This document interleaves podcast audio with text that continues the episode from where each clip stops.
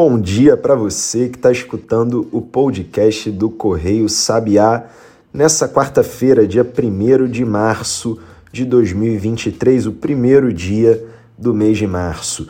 E hoje a gente tem muita coisa para falar, porque a nossa terça-feira, ontem, dia 28 de fevereiro, foi bem agitada no noticiário.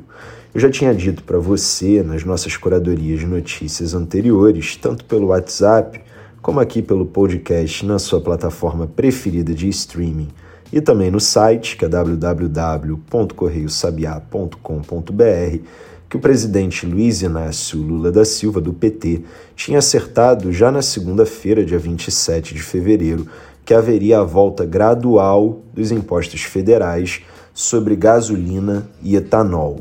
A isenção desses tributos federais para os dois combustíveis valia apenas até essa terça-feira, dia 28.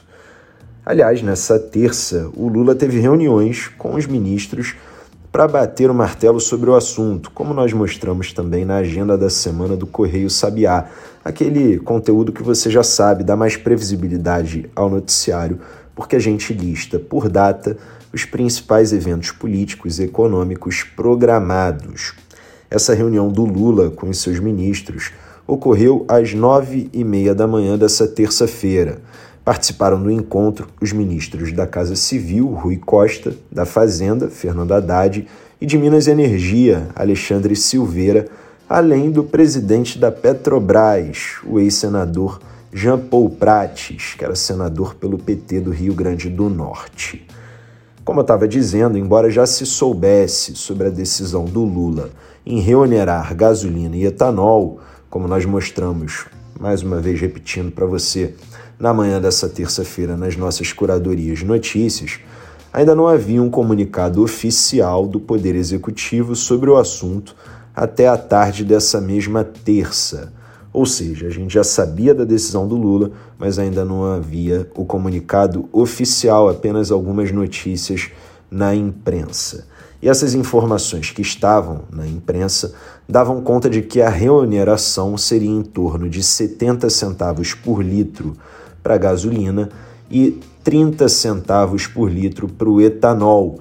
Só que a decisão final foi de 47 centavos por litro para a gasolina e não 70, e de 2 centavos apenas por litro para o etanol e não 30. Então a gente fez, sabe o que? A gente atualizou a nossa reportagem, a nossa curadoria de notícias que estava no site em tempo real para que você pudesse ficar bem informado durante o dia todo. E aqui é importante falar um contexto. A retomada da cobrança dos impostos sobre gasolina e etanol é resultado de uma disputa entre as alas política e econômica do governo federal. A presidente do PT, a deputada federal Gleisi Hoffmann, do PT do Rio Grande do Sul, por exemplo, queria a manutenção da isenção, queria que continuasse com isenção dos tributos para gasolina e etanol. Só que depois que houve a retomada da oneração, a reoneração, ela disse que era a hora de a Petrobras construir uma política de preços mais justa e rever a indecente, palavras dela, distribuição de dividendos da empresa. Já o ministro da Fazenda, Fernando Haddad, queria a volta da cobrança, e assim a expectativa era de aumentar a arrecadação desse ano, 2023, em cerca de 28 bilhões de reais. O problema é que a reoneração não foi total, mas sim gradual, como eu te falei no início desse podcast. Ou seja, como a reoneração é menor do que aquela necessária para garantir essa arrecadação de 28 bilhões, o Haddad afirmou na tarde dessa terça que a Petrobras vai criar um imposto sobre a exportação de petróleo bruto no período de quatro meses. Isso deve garantir 6 bilhões e 600 milhões de reais e assim a arrecadação fica preservada. Aliás, mais cedo, a Petrobras anunciou a redução dos preços da gasolina e do diesel para as distribuidoras, tudo num dia só. Então imagina a vida do jornalista como é que ficou. Essa medida do, da redução dos preços da gasolina e do diesel para as distribuidoras começa a valer a partir, as vinhas de quando? De hoje, quarta-feira, dia 1 de março. E da mesma forma, a retomada da cobrança dos tributos federais para gasolina e etanol também começa a valer a partir dessa quarta.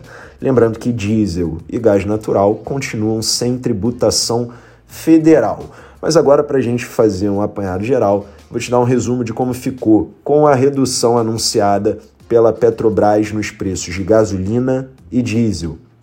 No caso da gasolina, a queda foi de R$ 3,31 para R$ 3,18 por litro, ou seja, uma redução de 13 centavos por litro, a queda é de 3,92%.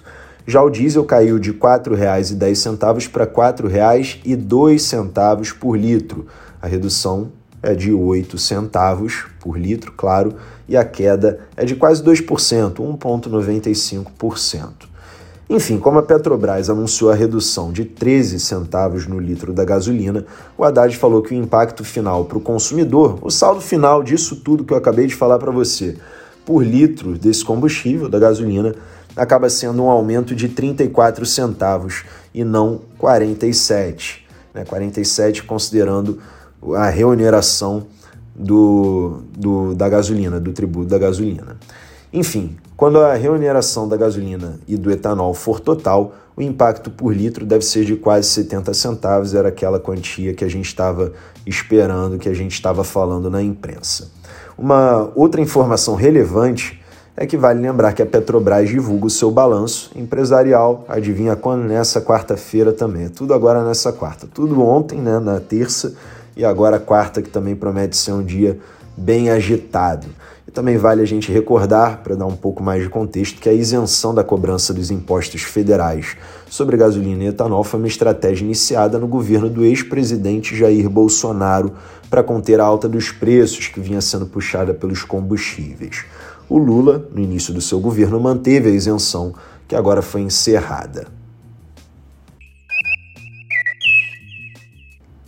Que primeiro bloco, meus amigos, um monólogo enorme de quase sete minutos.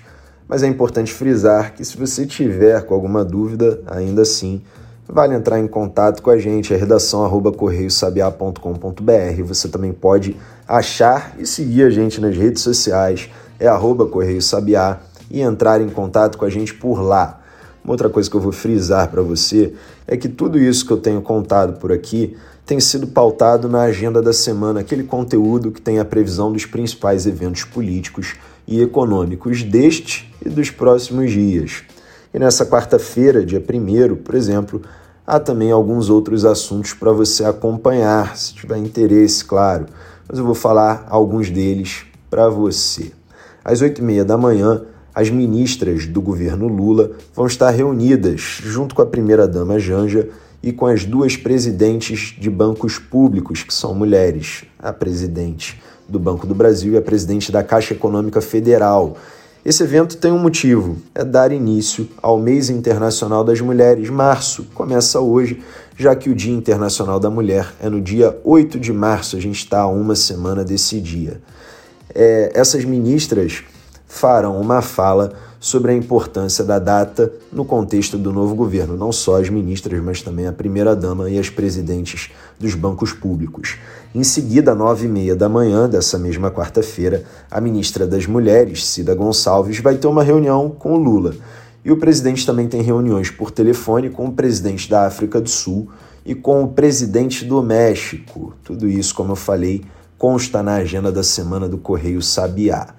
Já nessa terça-feira, também constava na agenda da semana que haveria a divulgação da taxa de desemprego pelo IBGE, o Instituto Brasileiro de Geografia e Estatística. A divulgação realmente ocorreu, como já era previsto, e depois de atingir 13,1% em 2021, a taxa de desemprego média em 2022 foi de 9,3%, a menor taxa média de desemprego desde 2015.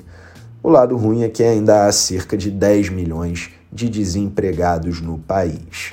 Na mesma agenda da semana, nós também indicamos que haveria, na segunda-feira, o ato de lançamento da mobilização nacional pela vacinação e mostramos, inclusive, a foto do vice-presidente da República, Geraldo Alckmin, do PSB, vacinando o Lula, dando a vacina no braço do Lula ao lado do Zé Gotinha. Lembrando também que o Alckmin é médico de formação. E por hoje é só, a gente vai deixando o nosso podcast por aqui. Foram dois grandes blocos, mas eu achei necessário para você poder ficar informado ou informada sobre dois assuntos que são muito relevantes: a remuneração da gasolina e também as pautas que você vai encontrar no noticiário hoje. Porque assim você ouve o nosso podcast e já fica antenado sobre o que vem por aí no noticiário. Enfim, o nosso podcast é publicado de segunda a sexta, sempre de manhã, com o objetivo de falar para você, em até 10 minutos, tudo o que você precisa saber para começar o seu dia voando. Quem faz o roteiro e a apresentação todos os dias sou eu, Maurício Ferro, criador e diretor do Correio Sabiá. Quem também está aqui todos os dias com a gente, editando áudio, é a Bia Brito.